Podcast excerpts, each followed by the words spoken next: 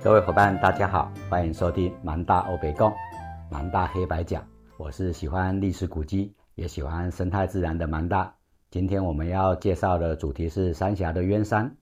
蛮大老师每星期二有个闯荡山林课程，今天勇闯三峡渊山，在渊山顶讲述国姓爷的故事。我们是直接跟同学约在三峡集合，然后从中山公园开始爬。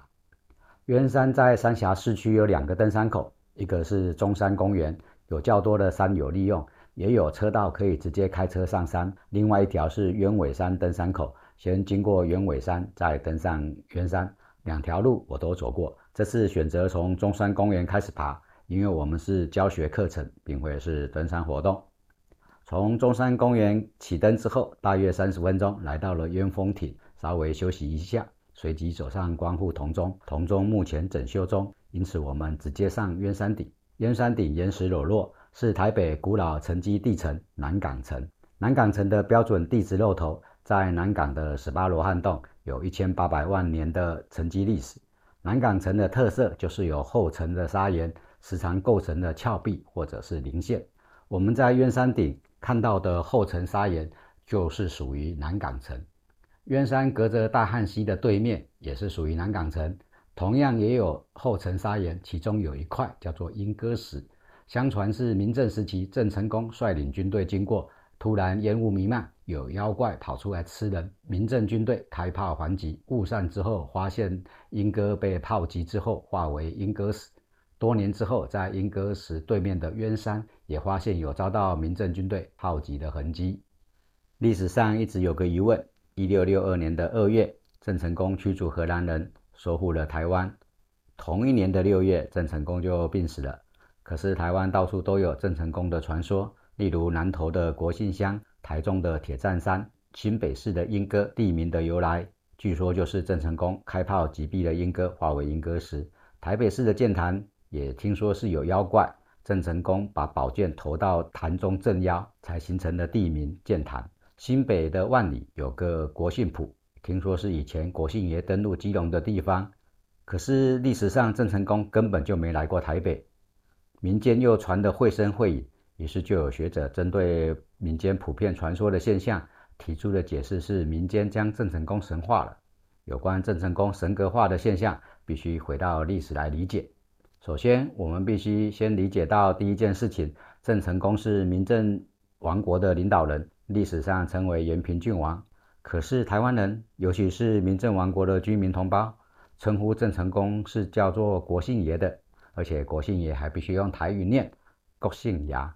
国姓牙在外国人的称呼里面称为写作“孔兴嘎”。民政王国的军队自称是国姓爷的部队。第二件事是郑成功过世之后，国姓爷的称呼是随着郑成功入土为安了，还是郑经也继承了国姓爷的称呼呢？我的答案，姓氏是继承的。既然郑成功是国姓，那么郑经当然也是国姓喽，而且是以国姓来号召反清的。清初时期的三桓之乱，吴三桂写信给郑经，约郑经一起起兵攻打大清帝国，就称呼郑经为国姓爷。郑经受宠若惊，回信给吴三桂时就自称是国姓儿，意思是老王爷你远在云南，居然知道海外还有个国姓儿儿。所以，我们知道了，在台湾的民政王国人，不仅称呼郑经是国姓爷，连后代的郑克爽也是称呼为国姓爷的。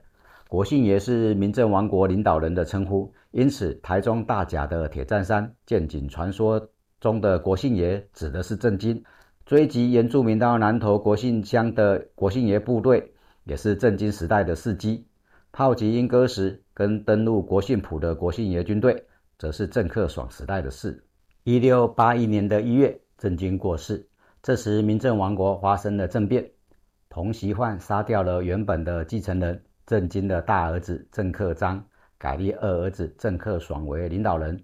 紧接着，郑成功的老婆董太夫人又过世，郑克爽与彭习焕又清除掉了董夫人的亲戚，就是外戚。连番的权力斗争，明郑王国内部政权不稳。引来了清朝觊觎之心，就有传说清军将偷袭基隆，取得基隆为根据地之后，攻打台南。于是郑克爽派遣何佑为北路总督，李茂为副总督，派兵守卫基隆，也就是西班牙人族的城堡圣多明各城。何佑从万里登陆，登陆点就是国圣浦海滩。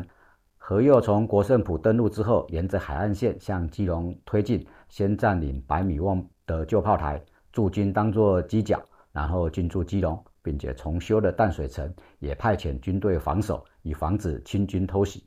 隔年的冬天，台湾海峡的东北季风强烈，民政王国的战舰无法航行。为了从台南运送大炮、弹药跟粮食补给基隆的军队，只好靠陆地的运输，征调沿途的原住民帮忙搬运。军情紧急，路途遥远，道路泥泞，大炮又重，军队又时常鞭打、责骂，原住民只好起兵反抗，杀通事、劫粮饷，到处跟民政王国的军队作对。民政王国行军时，草木皆兵，步步为营。缺乏原住民引导的民政军队，迷路走进了大汉溪溪谷。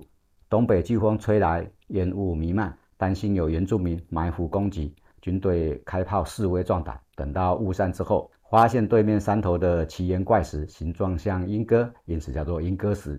另外一边山上有形状像老鹰的岩石，因此叫做鸢山。这就是莺歌石跟鸢山的由来。当原住民起兵反抗时，从台南到新竹、台北各地的原住民纷纷响应，汉人移民几乎都遇害。唯有淡水的先民，因为有何佑的军队保护，生命财产安全得到了保障。居民为了感谢何佑，在关渡山上盖了三将军庙，祭祀了刘国轩、何佑以及李茂，感谢对台北居民的贡献。三将军庙在关渡宫旁边。国民政府来了之后，因为三将军最后投降了满清，改为祭祀郑克章及甘辉、万里两位将军。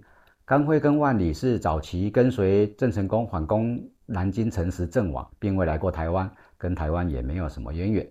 在鸢山顶讲完了三峡鸢山的故事，跟东北季风、民政王国有关，不过是郑成功的孙子郑克爽时代的故事，并非是郑成功的事迹。接着，我们继续往湖的坑山前进，在山顶的零线岩石可以发现河流侵蚀的湖穴痕迹，这可能是地层刚浮出海面时有河流经过，后来地形抬升，现在已经是在山顶上了。我们在福德岭休息吃午餐时，解说南港城的地质及沉积原理，接着往彩色岩壁前进。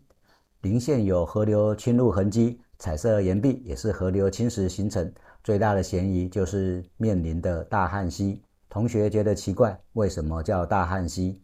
那是因为大汉溪的源流之一是来自于新北市最高峰的塔曼山，溪流就叫做塔曼溪。后来国民政府来了，就把塔曼溪改叫做大汉溪。我们就从苗圃方向下山，顺着苗圃路走回三峡，沿途抓了几个同学来问。今天我们攀登的鸢山是什么地质的沉积岩呢？A. 松山层 B. 南港层 C. 木栅层 D. 景美层。你答对了吗？我们来做录音访问哦。南港、松山、木栅、景美，请问我们今天爬的山是什么城的地形？南港。南港，好厉害，好，谢谢。做录音哈。呃，松山、南港。景美木栅，请问我们今天走的地形地址是什么城？南港三城，谢谢。啊，大声一点。南港城。好，OK。南港城。南港城，好厉害，好厉害。南港城，好的，亮义好厉害，谢谢你。今天爬的是什么地址？今天什么地址啊？对，松山、南港、文山、木栅，哪一个城？南港。谢谢你，大家都知道了哈。知道，知道，知道。所以就不问了哈。不问，不问。好好好好，谢谢你，谢谢，谢谢。啊，哦，赞。啊，你说什么？说很很好，很好，教的很好啊！谢谢你，谢谢你。请问这个是什么？咖啡豆，咖啡豆。答对了，答对了，嘿。对呀，没有这没有这样比他。对呀，下载那对咖啡豆，咖啡豆。老师，你下载那是什么？录音城市。哦，录音。今天我们的节目就到这边告一段落，谢谢大家的收听祝大家平安喜乐我们下期再见。